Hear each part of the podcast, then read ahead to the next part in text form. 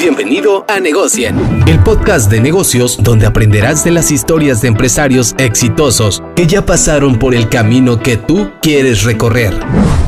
Escuchémoslo y aprendamos juntos. Dirigido por Jucafe.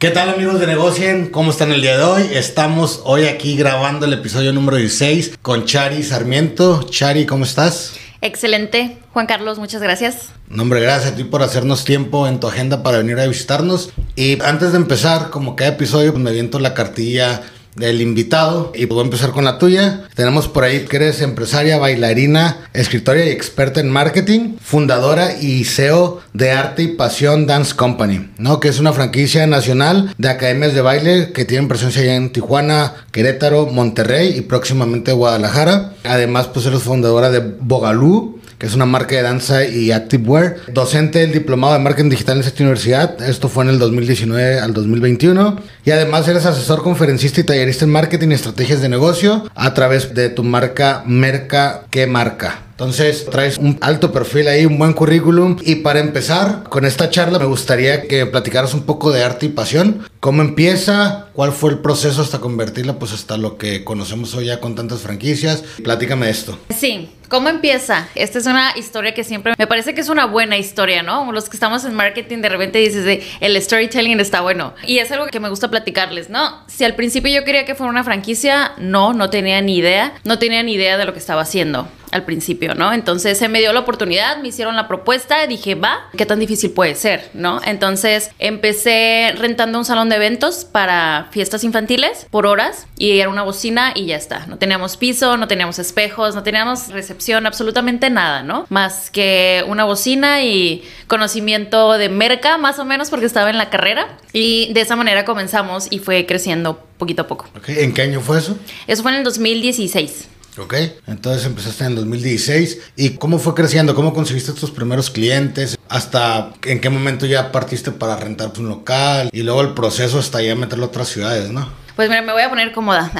Sí, por favor. ¿Cómo fue creciendo? Los primeros clientes, y te voy a ser muy sincera, lo que yo hacía es que me ponía a publicar en todos los grupos de Facebook. O sea, es lo que yo empecé a hacer. Me metí a todos los grupos que había en Facebook porque en ese tiempo no existía hacer publicidad en Facebook. Entonces, todos los grupos me metía yo, hacía los flyers muy súper básicos, pero me defendía y los publicaba en todos los grupos de Facebook y de esta manera pues trataba de traer gente, ¿no? Sí se me complicó mucho. Una academia de baile, un estudio de baile no es un negocio sencillo en el aspecto de que necesitas tener constantemente nuevos alumnos para que pueda ser un negocio redituable. Muchas veces no logramos y dependiendo la disciplina, en nuestro caso que es enfocado en ritmos latinos, hay diferentes disciplinas, jazz, ballet y diferentes áreas en la parte educativa artística, que mm, de repente ahí es en donde se vuelve lo complicado, ¿no? Estar trayendo nuevos alumnos constantemente porque no deja de ser un hobby y si tú llegas este mes, te llegan cinco nuevos alumnos, ejemplo, muy probablemente va a haber otros distractores externos que van a hacer que no se queden o que no sean tan constantes. Entonces, aquí es encontrar de qué manera tú vas a estar trayendo este flujo continuo de alumnos y de clientes, ¿no? Lo cual yo no encontré el primer año. lo cual yo no, no lo logré. Estuve haciendo bastante esfuerzo el primer año. No lo logré y estuve a punto de rendirme, de, de que yo dije, es que ya no encuentro cómo... ¿Cómo hacer que esto funcione? ¿Cómo hacer que esto funcione? Exacto. Te pongo un poquito en contexto. Estaba estudiando, tenía 21 años, estaba estudiando el tercer semestre de la carrera de mercadotecnia y estaba trabajando de recepcionista. Entonces, en ese tiempo yo me estaba pagando mis estudios y mi vivienda y todo porque me acababa de venir a vivir a Tijuana. Entonces, me di cuenta que económicamente el negocio en ese tiempo no me estaba funcionando y yo estaba subsidiando con mi pequeño salario los pequeños gastos que estaban generando. Entonces, yo dije, no, esto no es negocio. No estaba por un año, no encontraba esa manera hasta que un amigo me dijo, inténtalo una última vez. Me acuerdo que me ayudó con el pago de la renta que era muy bajito en ese tiempo, ¿no? La renta que pagaba por horas. Me dijo, tu proyecto es bueno, Shari, inténtalo una última vez. Entonces yo me quedé como con esa idea, dije, inténtalo una última vez. Y ese mes revolucioné todas las ideas, me puse súper atenta en las clases, estuve analizando y algo que a mí me ha servido mucho y que todavía lo practico demasiado es tropicalizar, ¿no? Siempre estoy buscando en marcas diferentes, ajenas a mi segmento y a mi mercado, a ver qué están haciendo y de qué manera yo puedo aplicar eso. A veces funciona, a veces no, pero siempre estoy como viendo todas esas posibilidades. Y gracias a eso, de una marca de suplementos alimenticios, saqué una idea que implementé en un programa, lo apliqué el primer mes, funcionó, segundo mes funcionó, tercer mes funcionó y comencé a crecer. Al año ya tenía yo este, la inversión para poder, le pedí la renta completa del local al salón de eventos que no lo utilizaban, me lo aceptó, le renté completo y de ahí nos fuimos poco a poco hasta que fui encontrando de ahí diferentes áreas y creciendo el modelo de negocio. Después me surgió la idea de una franquicia. Ok, bueno, antes de entrar al tema de franquicias, me gustaría que me dijeras, esa frase que te marcó, que te dijo tu amigo, ese inténtalo una última vez, ¿tú crees que hubiera sido, o que mejor dicho, tú crees que fue un parteaguas? O sea, ¿qué revolucionó, despertó mentalmente para que esas palabras te hayan hecho realmente, pues, crear ideas nuevas o por qué fue esencial escuchar eso, ¿no? O sea, ¿cómo funcionó tu mente en ese momento? ¿Tú crees que sin esas palabras no hubiera funcionado? Completamente. Yo lo guardo algo en mi corazón, como algo de la historia importante en este proceso o esta carrera para mí de la academia, porque sin esas palabras creo que yo hubiera bajado la cortina, estaba a punto de bajar la cortina. Y esas palabras para mí fueron una motivación de que esa persona confiaba en mí y estaba viendo algo que yo no estaba viendo. Y además yo creo que también me dio un poquito en el ego, ¿no? De para mí desde chiquita siempre sabía que yo quería tener negocios. Entonces estaba tratando de crear uno y lo estaba soltando o me estaba dando por vencida. Entonces para mí también fue un, ok, si puedes, entonces busca la manera. Ok, ¿y qué buscaste o qué pensaste en ese momento? O sea, ¿qué hiciste diferente a partir de eso para que esas palabras se convirtieran en una realidad, no? Básicamente fue abrir la mente. Lo que hice en ese mes, me di ese mes para abrir la mente y me puse a analizar todas y cada una de las marcas, empresas, todo lo que veía enfrente, ¿no? Las revistas, la televisión, los espectaculares, todos los temas en la escuela, todas las marcas, todas las estaba analizando, ¿no? Veía un comercial, analizaba qué estaba haciendo. comencé a analizar todo detalle. Entonces me invitaron a una plática de estos productos que te digo de salud y me dijeron, para ese entonces a mí me invitaban de te quiero hablar de un negocio y para todo decía que sí. Yo a todo le decía que sí, ¿no? No importa o tal vez no consumí sus productos, pero me interesaba mucho conocer, como te digo, siempre estar conociendo cómo lo hacen los demás giros. Entonces me decían, fui a diferentes reuniones de café y esas cosas y me parecía muy impactante su modelo de negocio y la manera en la que manejaban diferentes áreas, ¿no? Que creo que de ahí podemos siempre rescatar y aplicar, en, no importa en el giro que sea, muchas ideas. Entonces, fui a esta reunión, me estaba platicando del producto para vendérmelo. Entonces, me hizo resonar muchas frases que yo fui uniendo. Cuando termina la reunión ya estaba hablando y yo estaba enlazando, ¿no? Lo que ahí nació nuestro programa, que es un programa, nuestro programa estrella, que es Reto Apasionate, es un programa 100% principiantes, en donde el alumno en un mes aprende a bailar lo básico. Es algo muy sencillo, ¿no? Tú lo escuchas y dices, sí, está bastante lógico, ¿no? Pero lo comencé a unir con mi conocimiento de mercadotecnia, el call to action, las palabras a utilizar, el mes. Entonces esta chica me estaba diciendo, las personas quieren resultados inmediatos. Nuestro programa de un mes y yo programa un mes, resultados inmediatos, alumnos, aprende, pueden aprender a bailar un mes, claro que sí. Entonces empecé a hilar todo, termina la reunión, ella no, y yo, mucho gusto, muchas gracias, yo te llamo. Me fui, me subí al carro y me puse a anotar como toda la idea que traía, ¿no? Le pregunté a un maestro, oye, ¿tú crees que las personas puedan aprender a bailar en un mes? Pues no van, no le digo, o sea, lo básico, lo, nada más lo básico. Me dice, no, sí se puede. Claro. Seguro, sí se puede, perfecto, lo vamos a meter. Pero ¿cómo? Lo vamos a vender de esta manera. Entonces lo único que hice fue empaquetar los básicos en un producto o en un servicio. Y adaptarlo a tu industria. Y adaptarlo a mi industria y agregarle estrategia a lo que ya está en el mercado. Básicamente es lo que ya está, yo lo acomodé. Fíjate, es muy interesante porque de repente nosotros ponemos una misma barrera mental que tuvo que llegar alguien, darte ese empujoncito sin tú saberlo y a lo mejor él tampoco, ¿no? Pero esa chispa de motivación para que ahora sí que encendieras todas tus antenas de que voy a absorber de todos lados y al final tu misma destreza mental lo resolvió, ¿no? Porque estuve viendo también en las redes sociales y todo, ese es un programa que hasta el día de hoy, o sea, me estás hablando de hace siete años, si no me equivoco, y hasta el día de hoy sigue funcionando, ¿no? Sí. Vamos por nuestra 75 generación, sin parar de reto apasionante. O sea, desde entonces siete años y una tras otra sin... Sin parar mes con mes, excepto por la pandemia. Sí, claro. Pero sin parar ya llevamos 75 generaciones. Ok. Y platícame un poco de más atrás. ¿Tú estudiaste para ser bailarina? O sea, ¿te certificaste? ¿O es una pasión simplemente que tienes de chiquita? ¿O tú no sabías bailar hasta que hiciste tu negocio? ¿O qué onda? Mira, las artes en general siempre han estado en mi vida. Siempre he bailado desde niña. Siempre me ha gustado mucho la música, bailar, el teatro, la actuación, el canto. Todas las artes siempre me han gustado muchísimo. De pequeña, sí era mi sueño, ¿no? Que ser cantante, ser actriz. Y estuve por ahí en castings y ese tipo de cosas. Pero pues vas creciendo y dices, enfócate y ponte a estudiar. Entonces es lo que hice, me enfoqué, me puse a estudiar. Tuve mi momento en donde cantaba un poco, modelaba y andaba haciendo un poquito de esas partes de actuación, la parte de la escritura, pero me metí a estudiar y curiosamente en el proceso en el que yo estaba estudiando se da la oportunidad de abrir una academia de baile. No es algo que yo hubiera planeado abrir una academia de baile, no estaba como, oh, cuando yo sea grande quiero tener... La verdad es que no. Nunca fui a una escuela de baile. Eso es algo que creo que yo lo pongo como un valor agregado o como una oportunidad que tuve porque al no saber cómo funciona una academia de baile, tuve que crear la línea desde cero de cómo iba a crear mi academia de baile. ¿Y cómo te dio esa oportunidad? Porque dices, estaba estudiando y se me dio la oportunidad de abrirlo. O sea, alguien te dijo, oye, tengo el salón aquí, hablo o qué onda. Sí, en ese tiempo yo ya estaba bailando, tomaba clases, tomé clases un tiempo en Tecate, informales, no era una escuela de baile. Después me vine para acá y entré a trabajar de, en, la, el área de marketing en un lugar de baile. Entonces ahí yo empecé a practicar bastante. No tomaba clases formales, pero practicaba. Entonces un chico que tenía una academia de baile en San Diego me propuso que abriéramos su marca aquí en Tijuana. Para lo cual yo al principio dije que no. O sea, yo dije, ¿cómo crees? Yo no doy clases, no estoy certificada, no estoy preparada para dar clases. Me dice, no tienes que dar clases. Voy a poner maestros y esto. Y yo dije, ah, bueno, ok. De esa manera acepto. ¿no? Entonces, precisamente apenas esta semana, después de ocho años con la academia, di mi primer clase. En arte y pasión. Porque, ¿qué es lo que yo hice? Siempre les digo, zapatero a sus zapatos. Entonces, siempre comencé a administrarla con la pasión que yo tengo por el baile, pero siempre busqué y procuré poner personas especializadas y capacitadas para esa área.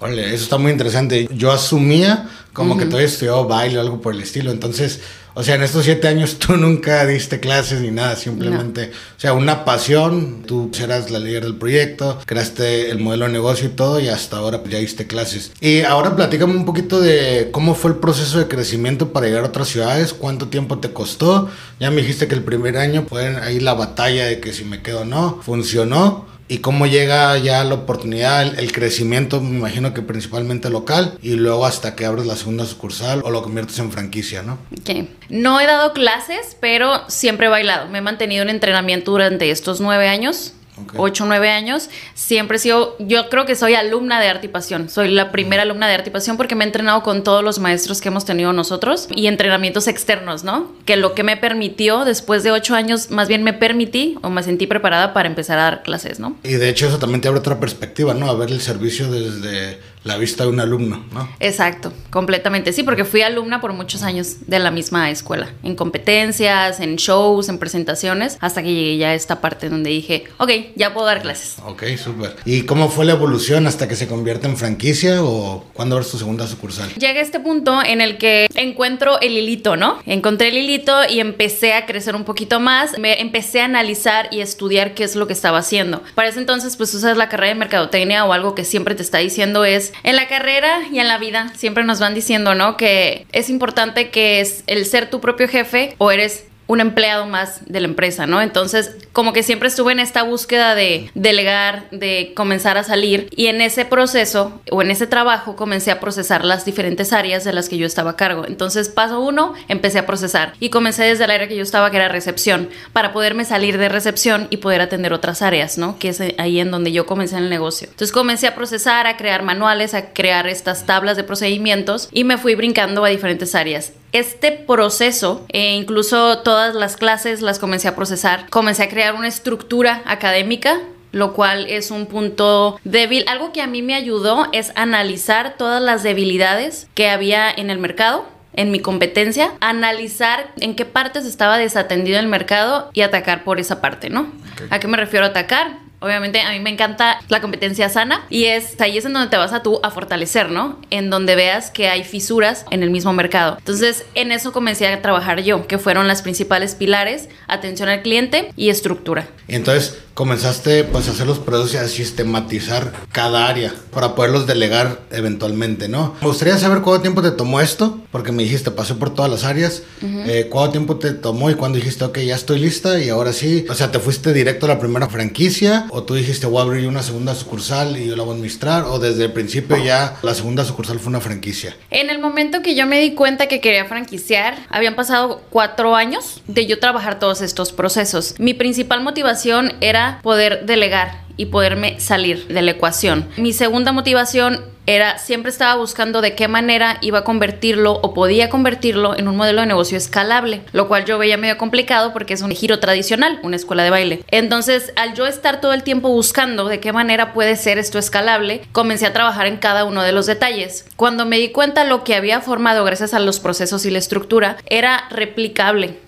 eran actividades y procesos que yo ya había creado y establecido, que al momento de que mes con mes iban repitiendo, podía funcionar sin mí. Y entonces dije, oye, a ver, esto se puede duplicar, ¿no? Y ahí es donde dije, ¿de qué manera lo puedo entonces hacer escalable? Entonces siempre he trabajado en estarme haciendo preguntas, ¿no? Como esta, ¿cómo puedo dejar de ser empleada o autoempleada? ¿Cómo puedo hacer esto escalable? Para este tiempo es cómo ya vi que es redituable, entonces ¿cómo lo hago? Y empecé a investigar sobre qué son las franquicias. Yo no tenía nada de información en ese momento, empecé a leer artículos, empecé a buscar diferente información, aprendí bastante, ejemplo que es la diferencia entre franquicia y licencia de uso, lo cual eso me pareció bastante interesante y comencé a investigar, entonces comencé a crear una franquicia y ahí dije, ok, lo que quiero es franquicia. Y me di cuenta que lo primero es, lo primero para tú franquiciar es replicar tu modelo de negocio en un segundo ejercicio para ver que realmente es válido. Entonces ese fue mi primer enfoque. Dije, ok, objetivo número uno, abrir una segunda sucursal. Y es cuando se abre la segunda sucursal en Plaza China para aplicarlo eh, todo el modelo de negocio que ya había creado yo hasta ahora con el branding, con la imagen corporativa, con toda esta parte de los procesos, los manuales. Y me di cuenta que efectivamente tuvimos éxito en un segundo ejercicio y fue que dije, ok, va, vamos a pulir todo y lo vamos a lanzar al mercado. Entonces el segundo fue tuyo también, no fue franquiciado. Sí, el segundo fue mío también. Ok, y ahorita decías, estoy investigando lo de franquicia y licencia de uso. ¿Cuál es la diferencia de eso? Eh? La diferencia de franquicia y licencia de uso, que es algo que a mí me encanta. Franquicia es toda la estructura, es lo que vemos por ahí, un Starbucks, un McDonald's, un... Estas marcas que ves estructura en cada una de sus áreas. ¿Qué es lo que lo hace diferente? Tú adquirir una franquicia, necesitas o estás, estás firmando, ¿no? Por adquirir el lineamiento por completo y tienes que seguir todos y cada uno de los lineamientos que tienen la esencia de la marca. Como te digo, en estas marcas que vemos, por decir algo. Una licencia de uso no tiene estructura, no tiene manuales, no tiene procesos. Básicamente estás subarrendando o rendando la marca. En este caso, por ejemplo, si yo no tuviera manuales, proceso y yo te dijera, tú me dices, Juan Carlos, es que yo quiero una franquicia, una licencia de uso, puedes usar mi nombre y abre donde tú quieras, da las clases que tú quieras. Ahí tenemos. tienes que apegar en mi forma de trabajo, por así decirlo. Exacto. lo cual libera de responsabilidad a la parte de la empresa, pero no es algo que yo estaba buscando y me apegué completamente a una franquicia. Ok, entonces bueno, tú te diste cuenta, oye, ya esto funciona sin mí, después la segunda sucursal. ¿Cuánto tiempo ya había pasado desde que empezaste en esa segunda sucursal? Habían pasado cuatro años. O sea, cuatro años te costó abrir la segunda sucursal y de ahí ya te aventaste, ¿ahorita cuántas son en total? Ahorita somos cuatro. Son cuatro. O sea, en cuatro años te aventaste dos y en los últimos tres años ya lo duplicaste a cuatro. ya las otras dos, ahí se empezó a crear la franquicia a partir de la tercera. Sí, yo la franquicia la tenía programada para lanzar en el 2023. Curiosamente, a raíz de la pandemia, tuve este tiempo para ponerme creativa mentalmente. Abrí un algo muy interesante que en pandemia fue membresías de inversores y los alumnos invirtieron en arte y pasión. A ver, platícame eso, está interesante. Sí. Y también, y también, perdón que me adelante, platícame también cómo te fue la pandemia, porque yo imaginaría que es un servicio de que difícilmente pues, alguien lo pudiera comprar en línea, no sé, digo, se puede, ¿no? Pero no sé cómo fue tu experiencia. Fue crítico, al principio de la pandemia creo que yo andaba muy fresca haciendo TikToks, muy tranquila de la vida, ¿no? De un mes, dos meses, todo rápido se acaba. Cuando pasan tres meses, dije, ah, caray, a ver, espérate. Lo primero que hicimos obviamente fue cerrar y toda la base de alumnos los metimos en un grupo de Facebook. Entonces comenzamos a hacer las clases en línea con ellos en Facebook realmente nada más nos estábamos divirtiendo. Los alumnos estoy segura que ni siquiera tomaban las clases, pero era muy ameno el momento que pasábamos, las hacíamos en vivo, hacíamos dinámicas, lanzamos un programa que hacíamos cada viernes con interacción con los maestros, los alumnos mandaban preguntas, todo en el grupo y de cierta manera seguimos manteniendo esta comunidad con nuestros alumnos, estuvo muy divertido. Pero en la parte de negocio, o sea, está realmente crítico porque no estábamos generando absolutamente nada. Traté de vender las clases en línea, pero los alumnos lo que quieren es la experiencia, ¿no? Entonces ellos amablemente decían, la verdad prefiero esperarme a que regresemos a sucursales, ¿no? No estoy interesado en tomar clases en línea. Era muy poquito eso. Entonces, en la desesperación de, ¿qué vamos a hacer, no? Que, que otra vez, si nos regresamos a la frase inicial, otra vez tu mente empezó en una necesidad a idear, ¿no? A crear. Exacto, a idear, que cuando uno dice trabajo Sí. bajo presión, versión gráfica, ¿no? Sí. Entonces yo dije, o sea, ¿qué vamos a hacer? Las sucursales están cerradas, no estamos generando absolutamente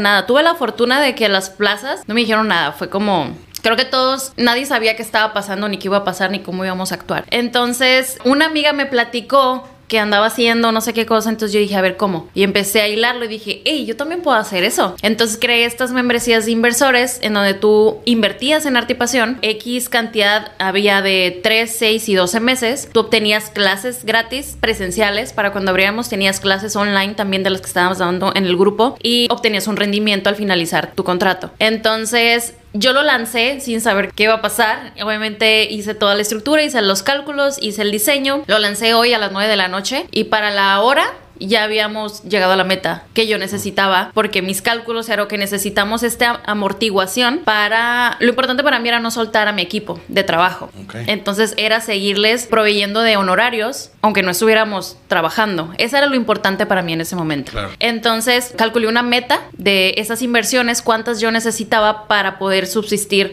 X cantidad de meses en cuanto a honorarios para mi equipo. A la hora ya habíamos vendido y cuando veo, o sea, todos eran alumnos, todos eran alumnos y para mí eso fue wow, o sea, fue un mensaje muy importante de la madurez que tenía la marca en ese momento. El, en un momento decisivo o en un momento tan crítico como, como una pandemia mundial. Nosotros cerrados los locales por completo y alumnos apostando a una inversión cuando el escenario es tan incierto. Claro, nadie sabía qué iba a pasar, ¿no? El día de Exacto. mañana. Pero fue, ok, yo y algunas eran, eran sumas pequeñas, otras eran sumas más grandes y tuvimos diferentes inversores. ¿Y ellos cómo ganaban los alumnos? Ellos ganaban, tu membresía te daba principalmente, obtenías rendimiento por tu inversión. Tú metías X cantidad de dinero, a los 6 meses o a los 12 meses te regresábamos tu inversión más tu rendimiento sobre esa inversión. Manejábamos diferentes tasas de rendimiento y además obtenías clases gratis, ¿no? Te daba 3, 6 meses, depende de la membresía. Pero eso era sobre el crecimiento de la empresa. No, sobre la inversión. O, sea, si tú metías 3 pesos, Era seguro, entonces. Era seguro, Ah, ok. exacto. Ya. sí, era una inversión segura. Tú no tenías ahí ningún riesgo. O sea, pues. era como una especie de banco, pero órale. Exacto, pero con buenos rendimientos. Sí. Sí hubo quien me dijo, oye, los rendimientos sí estaban bien locos, ¿no? Sí. Sí, la verdad es que sí, pero gracias a Dios, o afortunadamente, Sí. cuando regresamos de pandemia, Se arregló todo. se arregló todo eso. Y precisamente todo ese proceso que se lanzó a raíz de esto fue que adelanté dos años eh, el lanzamiento de las franquicias. Entonces me puse a trabajar porque yo fui con una que se dedica y te ayuda con toda la parte legal, con establecer todo, con hacer el registro y cobran los honorarios del servicio esta marca, ¿no? Entonces pude hacer esa inversión para que termináramos lo que faltaba de procesar para oficialmente lanzarla. Todavía no la lanzaba al público y ya había vendido Querétaro. Órale. Eso te iba a preguntar. ¿Cómo conseguiste los clientes para que te compren tu franquicia? Hasta ahorita llevamos tres vendidas, bueno, tres que y otras dos que están pendientes La negociación. en, en negociación y todas han sido por el círculo Ok. cercano de básicamente recomendación, ¿no? La primera Querétaro es un amigo que conozco desde muchísimos años y él ha visto todo el proceso, tanto de mi marca personal como de la academia, ¿no? Entonces cuando vio que estaba haciendo algo me dijo, literal, me dijo, amiga, platícame qué es eso porque me interesa. Entonces vino a Tijuana, nos sentamos, le platiqué el modelo de negocio, le enseñé números, le enseñé todo y me dijo, me encanta, yo lo quiero. O sea, ya. Claro, y ya tenías un posicionamiento a nivel local, ¿no? También con la marca. Sí. Órale, súper interesante. En esta industria, ¿cuáles son los principales problemas que se tienen, no? O sea, ¿qué problemas has tenido en los negocios o en lo que se batalla? Si alguien tuviera Hace rato me platicabas que en general tú ya habías analizado lo que tienen todos. ¿Cuáles son esos problemas? Problemas, el primero que yo detecté y el primero al que fui fue la atención al cliente. Cuando yo entré como a conocer un poquito más de la oferta en el mercado y me di cuenta que la atención al cliente fuera de que no hubiera era mala, de verdad mala, en cuanto a cómo los trataban, condicionamientos, que yo dije, a ver, espérate, no, no está escolarizado esto, ¿no? O sea, es un servicio, están ofreciendo un servicio. Creo que es lo primero a lo que yo lo primero que atendí cuando empecé este proyecto, aunque fuera pequeñito, lo primero que atendí fue la atención al cliente y todo mi esfuerzo se fue ahí. Y hasta la fecha, a todo el equipo y las personas nuevas que van entrando, es lo primero que van a escuchar, que Arte y Pasión siempre está en mejora en atención al cliente y es de nuestras fortalezas. Ok. Ahorita también tenía la duda. Estás en el tema ya de las franquicias. Así como muy en resumidas cuentas, ¿qué es lo que se necesita para crear una franquicia? En tu experiencia, ¿qué se necesitó? Me dijiste que lo hiciste a través de una empresa, ¿no? Pero como, ¿cuáles son los básicos de esto? Sí, el llegar a la empresa ya es el último paso, ¿no? Porque incluso estas empresas te piden que traigas todo un requisito, toda una serie de pasos ya concluidos o avanzados para que ellos puedan tomarte y avanzar contigo como esa faceta final, ¿no? Pero lo principal y lo más importante creo que son estas bases ¿no? Es tu marca bien definida, obviamente debes traer 360 el branding de tu marca, los procesos y manuales. Ese es como de cajón. Debes tener procesadas todas y cada una de las áreas. Y un modelo de negocio 100% comprobado y comprobado por lo menos en una segunda réplica, ¿no? Creo que son esas tres importantes. Que tú tengas un branding súper establecido y sólido, el posicionamiento con tu marca, que tengas los procesos y los manuales de todas las áreas de tu empresa establecidos y un modelo de negocio comprobado. Ok, interesante. ¿Hay algún o es parte de los procesos como alguna supervisión, digamos, de que no sé, en Querétaro, Monterrey, que se está siguiendo realmente ese manual como debería? Sí, normalmente hay una supervisión, es una supervisión a distancia. Yo con lo manejo es un soporte técnico de por vida, ¿no? Tú adquieres la franquicia de Arte y Pasión y tienes un soporte técnico de por vida. ¿Por qué? Porque a mí me interesa que siempre esté la calidad y siempre vamos a estar de la mano con todas las franquicias. Entonces, estamos en constante cambio de información, sin embargo, somos una empresa joven, todavía está ahí creciendo, hay muchas áreas que se están que se necesitan y se van a estar aperturando próximamente y una de ellas precisamente es el área de las auditorías, ¿no? Y de los procesos de calidad, que también lo tenemos en lista para que haya una persona destinada por temporalidades a estar acudiendo personalmente a las sucursales para ver que todo se esté llevando a cabo. Claro. Órale, no, pues muy interesante todo este proceso de la franquicia. Platícame ahora de tu marca Bogalú. ¿Cómo llega? ¿Cómo la creaste? ¿Qué es la marca? ¿Qué trata? Bogalú es una marca joven también que viene a cubrir esta necesidad de proveer de artículos propios del baile, en específico de este género de ritmos latinos, y viene también del objetivo de una integración, ¿no? Nuestro interés en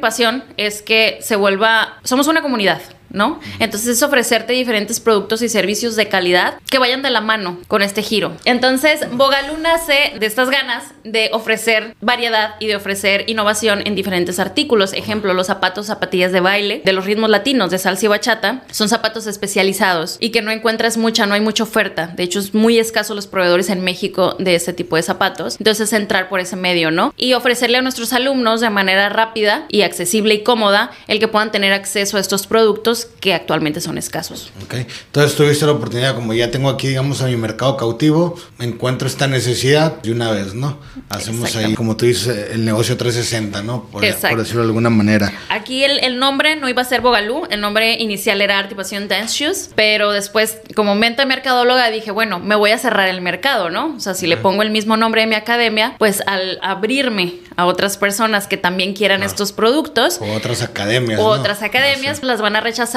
porque somos la competencia. Entonces ahí nace Bogalú, que Bogalú viene de Bugalú, que es una rama o un género de la salsa, es un movimiento, es un baile de la salsa y nada más jugué con las palabras para que el mercado se sintiera asociado con el nombre también. Ok, sí, de, hecho me gusta, suena bien. Muy bien, oye Charip, ahora platícame un poquito de tu marca personal, porque por lo que yo he visto, sí tienes ahí tus seguidores en Instagram y, y como que sí has trabajado en esa parte. ¿Tú crees que eso también ha funcionado?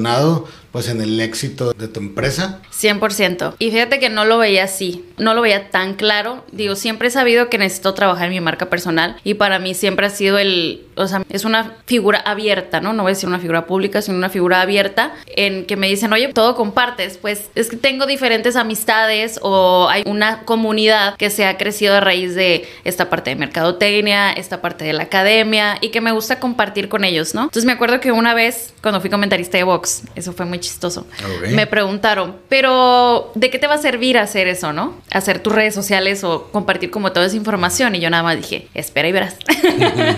Con el tiempo, ¿no? Cuando mi amigo, el que compró la primera franquicia de Querétaro, me habló y me dijo, ¿sabes qué? Quiero esto y esto y esto y esto y esto. Cuando se dio lo de las inversiones, eh, lo de los inversores y que los alumnos que compraron son alumnos que me conocían a mí de tiempo, ahí fue en donde dije, aquí llegó el resultado de haber trabajado tanto tiempo en mi marca personal, que logré posicionarme con esa confianza en esas personas al momento de que ahora ya están invirtiendo en mí o en el trabajo que ya estoy ofreciendo. Claro, entonces, sí, pues te fuiste ganando la confianza sin saberlo, simplemente siguiéndote, ¿no? Por decirlo Sí. de alguna manera. Sí, sí. No, es- está muy interesante. También te quería preguntar, como experta, conferencista, tallerista en marketing y, y negocios, ¿no? Estrategias de negocios. ¿De qué trata esto? Platícame un poquito. ¿Cómo ayudas a las personas? No sé, ¿cómo haces esta parte? Mis asesorías se enfocan en toda esa parte estructural, ¿no? Creo que mi pasión de la mercadotecnia son dos, estructura y marketing digital. Entonces, en esas dos áreas yo me baso. Cuando me invitaron a dar el diplomado en marketing digital en CETIS Universidad,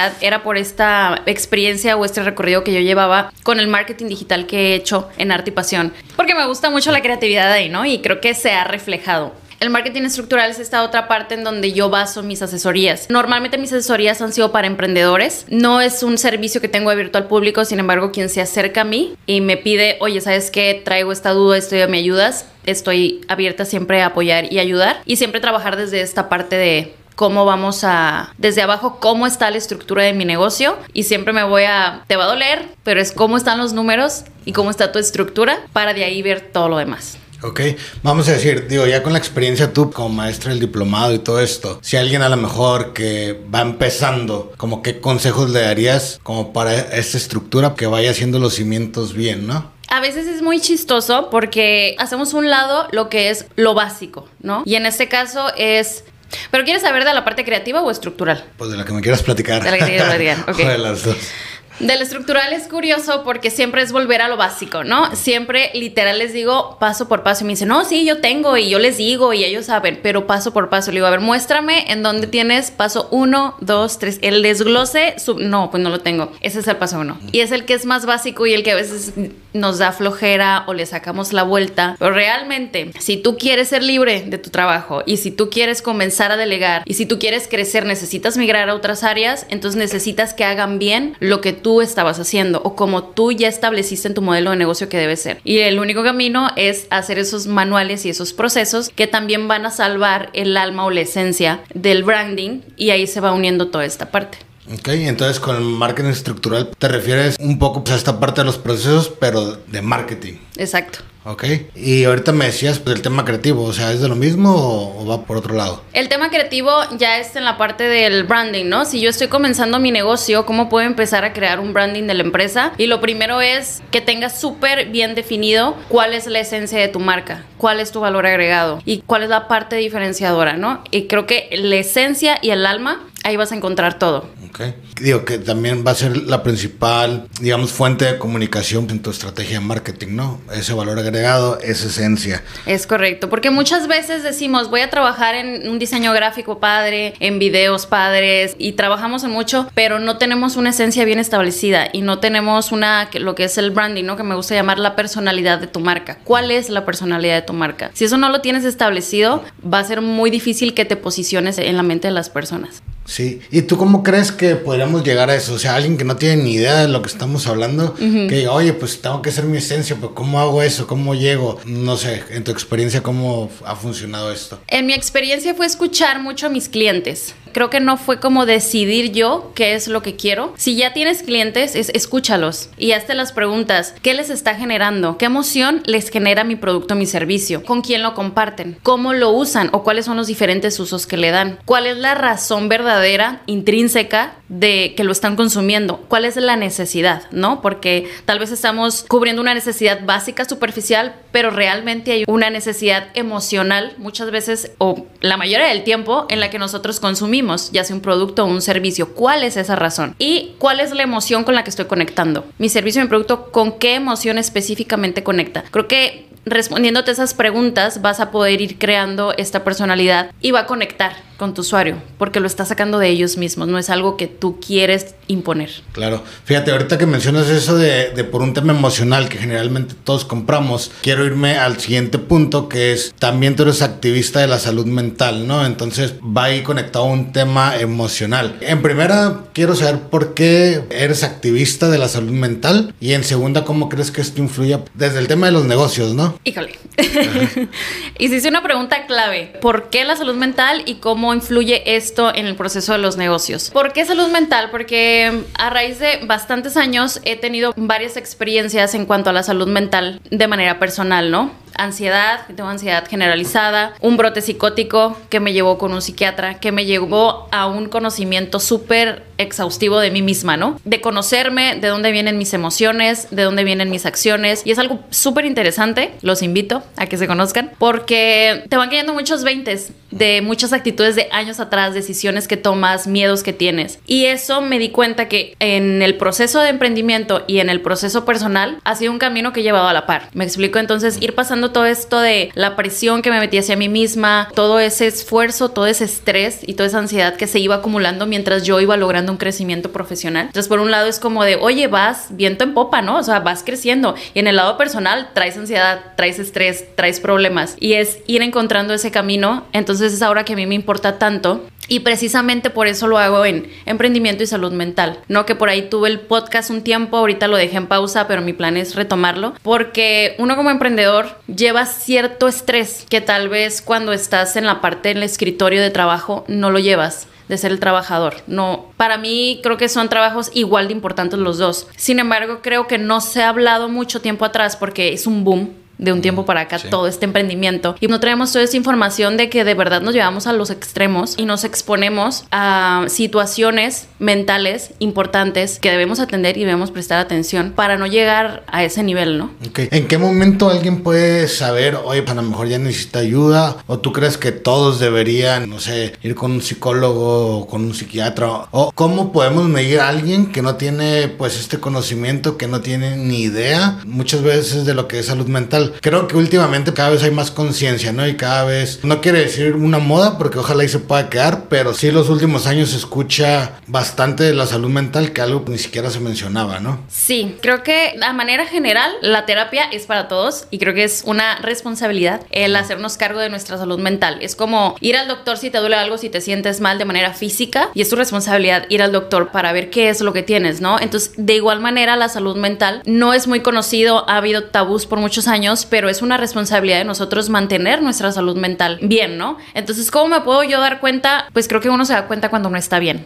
Y el cambio que tú dices, psicólogo, psiquiatra, ir al psiquiatra te lo va a decir el psicólogo. O sea, no es como que yo llego directamente con el psiquiatra, es si sucede algo, es un especialista. Entonces te van a dirigir hacia allá. El emprendedor puede llevarse a varios extremos que nos generan ansiedad por toda esta necesidad de quiero crecer y quiero construir y quiero crear y lo quiero para mañana. Tenemos estrés que sentimos que cargamos nosotros, únicamente nosotros y sí, es nuestra responsabilidad si sale la nómina, si sale la renta, si salen las ventas, si no, si el empleado está, si el empleado se fue, si tengo que cubrir esa área y súmale la parte familiar, la parte de mi pareja, si estoy estudiando, si no estoy estudiando, entonces es bastante presión, es bastante presión, entonces es vital y es importante que como emprendedores digas, ok, si estoy emprendiendo, si no has ido al psicólogo y eres emprendedor, sí o sí necesitas empezar a ir al psicólogo porque necesitas una fuga de todas esas emociones, porque son temas que no puedes hablar con cualquier persona. A veces tú quieres hablar temas del negocio con tu familia y no te entienden, o dices, oh, ¿no? Dices, ¿a quién le digo? ¿Con quién platico?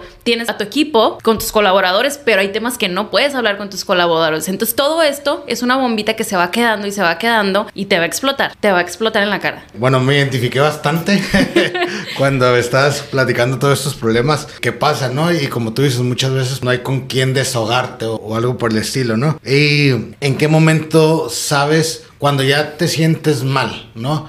¿Qué es sentirse mal? Como que me siento triste, me siento en depresión, me siento ansioso, no sé qué otras. Y si estas también aplican, ¿no? Como para decir, ok, pues a lo mejor voy a ir a terapia y ¿cómo es esta importancia? ¿O qué tiene que ver para que me vaya bien o mal en mi negocio? Es vital porque somos la energía de un negocio principiante de un negocio que va iniciando, el quien lo crea es la energía y es la gasolina principal. Entonces, si nosotros no estamos bien, el negocio no va a estar bien. De eso no hay duda. O en algún momento va a empezar a flaquear o va a empezar a quebrar lo que has construido. Te lo digo por experiencia. Entonces, lo ideal es no esperar a que me sienta mal. Lo ideal es que tengamos esta conciencia de sé que llevo mucha responsabilidad, sé que trabajo o estoy ante mucho estrés. Ahora soy consciente de que necesito para mí y eso también es esta oportunidad que nos tenemos que dar, ¿no? Porque ves como emprendedores, es como híjole, no, yo al último. Y el, mi gasto al último, mis necesidades al último, porque siempre tiene que salir todo lo demás primero, ¿no? Sí somos. Sí somos.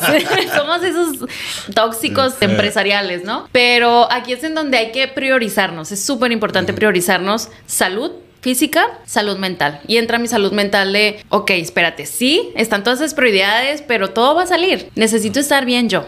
Entonces, antes de que explote, de preferencia, voy y busco en donde yo pueda desahogarme en un lugar seguro y en un lugar neutral. ¿Cómo puedo sentir yo que necesito ayuda? La ansiedad se ve de diferentes maneras. La ansiedad se puede ver como un miedo a no sé qué, como una presión en el pecho y no puedo respirar, como temblor, como mareos, sin una razón aparente, ¿no? La depresión, no quiero salir, no me quiero levantar de mi casa, quiero mandar todo al río dejo cosas, empiezo cosas y las dejo, me siento deprimido, me aíslo socialmente. Se puede ver de diferentes maneras, ¿no? O también se puede ver de esta otra parte. Me hago daño a mí mismo, me llevo excesos en fiestas, en desvelos, en trabajo, en alcohol, en relaciones tóxicas, que también se ve de esa manera profesional. Si yo no estoy atendiendo profesionalmente todo el estrés que me está generando el construir una empresa, lo voy a ver reflejado en otras necesidades que me van a estar diciendo, hey, préstame atención. Entonces, ¿te refieres como a la vida personal, tú vas a estar buscando la salida en otras actividades, no excesos o lo que sea. Sí, está muy interesante todo eso y, la realidad es de que desde mi experiencia también tienes razón, o sea, me identifiqué mucho de lo que dijiste y es algo entonces que debería ser, podríamos decir, como rutinario, ¿no? Como hacer ejercicio, como ir a checarte, no sé, a lo mejor las personas ya mayores que se checan el corazón cada cierto tiempo, podríamos hacerlo así o anticiparnos cuando ya sabes que, que viene esta presión empresarial, si lo queremos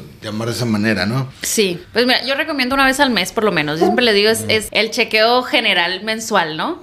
Que a mí me ayuda a guardar mis puntos y voy con la psicóloga y ahí me puedo desahogar si me hizo enojar el proveedor, me hizo enojar, o sea, cualquier persona, ahí me desahogo, ¿no? Que ahora que me fui a Monterrey y volví, me fui mes y medio para abrir la sucursal, volví. Lo primero que hice fue agendar con mi psicóloga porque necesito fugar toda esa energía. Claro, y te da también herramientas para saber cómo controlar las emociones, ¿no? Es correcto. Ok, muy interesante, Chari. Fíjate, ya para terminar, leí una frase que tienes ahí en tus redes sociales que dice, no tengas miedo, ten ganas. Platícame, esta frase es parte de tu filosofía personal o qué hay detrás de ella, ¿no? Sí, no tengas miedo, ten ganas. Creo que lo ya lo cambió un poquito al principio cuando empezaba dar conferencias, que tenía 22, 23 años y estaba emprendiendo, era hazlo chinguesú. No, era como por ahí de si te da miedo, era pues chingue o sea, hazlo. Ahorita ya lo pulió un poquito, ¿no? no tengas miedo, ten ganas. Siempre va a haber miedo, siempre nos va a dar miedo al crecimiento, al exponernos, al intentar cosas nuevas, al abrirnos a diferentes oportunidades en el mercado, con los clientes, con nuestros propios colaboradores, a la parte de sociedad, a la parte de más trabajo. Entonces, no hay que tener miedo, hay que tener ganas ganas de hacer las cosas y eso crea toda la diferencia de qué manera me va a impactar esto directamente, ¿no? Y eso imagino que va relacionado con la pasión, que incluso es el nombre de tu marca, ¿no? Completamente, sí, arte y pasión, Dance Company, para todos utilizamos pasión, somos apasionados, yo me considero una persona apasionada de la vida y algo muy bonito que a mí me gusta decir es que nosotros no vendemos baile, nosotros vendemos felicidad, que se baila. Ok, ahora súper bien. Ya por último, ¿qué le dirías a lo mejor a la Chari Sarmiento de 20 años? O antes de iniciar todo este rollo de las empresas, ¿qué haría diferente? A lo mejor, no sé, para acelerar el tiempo o, el aprendizaje, yo qué sé, con la sabiduría que tienes el día de hoy, ¿qué le dirías a la de 20 años? Vía terapia. Okay. Creo que es lo primero, híjole Fui una muchacha muy inquieta, he sido muy inquieta y creo que eso me ha llevado a tomar decisiones muy aventadas en los negocios y me ha funcionado súper bien, ¿no? Pero en la vida de manera personal ha pasado como todo esto de... Es un no tener ese conocimiento de que esas herramientas están ahí, ¿sabes? Y ahorita digo, híjole, Creo que lo pude haber hecho diferente de manera personal o sobrellevar las cosas diferente desde un espacio más sano si yo hubiera tenido como alguien que me hubiera guiado en esta parte de la salud mental. Y eso, digo, como mencionabas antes, al final del día también se había reflejado en tu vida profesional, ¿no? Sí, 100%. Creo que hemos tenido un buen crecimiento. Yo siento que es lento, pero las personas me dicen que vamos bien. Pero personalmente, como marca personal, o sea, Creo que toda mi energía la he depositado en la academia y en todo el crecimiento de la academia. Pero mi marca personal siempre ha tenido esta situación de, bueno, ¿quién soy en todo este proceso, no? Que creo que el haberme preocupado muchísimo antes de conocer realmente quién soy, de dónde vienen todas estas emociones y todas estas decisiones, me hubiera llevado a hacer lo mismo que he hecho, pero desde un lugar más sano para mí. Pero igual han sido buenas experiencias que ahora puedo platicar aquí. Sí, súper bien. Pues Chari, digo, nada más para finalizar, pues me gustaría que compartieras pues las redes sociales, tus redes sociales personales, si las quieres compartir, o de tus marcas, para que quien nos esté viendo y a lo mejor todavía no te sigue o no te conoce, que sepa más de ti, ¿no? O que necesite alguno de tus servicios, ¿no? Ya sea aprender a bailar salsa o o asesoría de negocios, de marketing, todo esto, ¿no? Claro que sí. Me pueden encontrar en Instagram como arroba mx, la academia arroba mx y ahí estamos. Cualquier cosa, si ocupan cualquier situación en temas de marketing, directamente conmigo o al correo que está ahí en mi bio. Ok, muchas gracias por aceptar la invitación el día de hoy, por darnos el tiempo y a todas las personas que nos están viendo, no olviden suscribirse en todas nuestras plataformas digitales, YouTube, Spotify y muchas más. Esto fue el episodio 16 con Chari Sarmiento. Gracias.